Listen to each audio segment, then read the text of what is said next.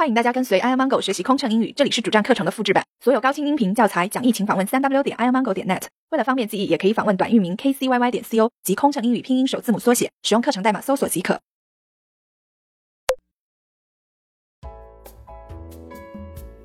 One hundred and forty-one. Your check baggage has to be claimed at the baggage claim area. 您的托运行李必须到行李认领处认领。One hundred and forty-two. You are requested to complete the entry formalities at the arrival hall. 您需到到达厅办理入关手续。One hundred and forty-three.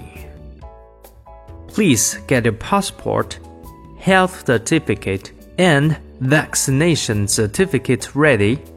They will be inspected.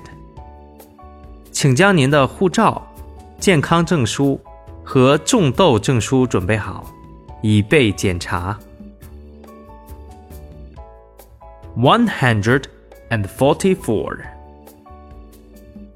Beijing is one hour behind Tokyo. Beijing is 13 hours ahead of New York. 北京比东京晚一个小时。北京比纽约早十三个小时。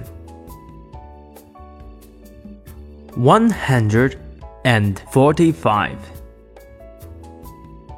am not quite sure. You'd better inquire at the information counter in the arrival lobby. They will be able to help you. 我不太肯定，您最好去大厅问询处问一下，他们会帮助您的。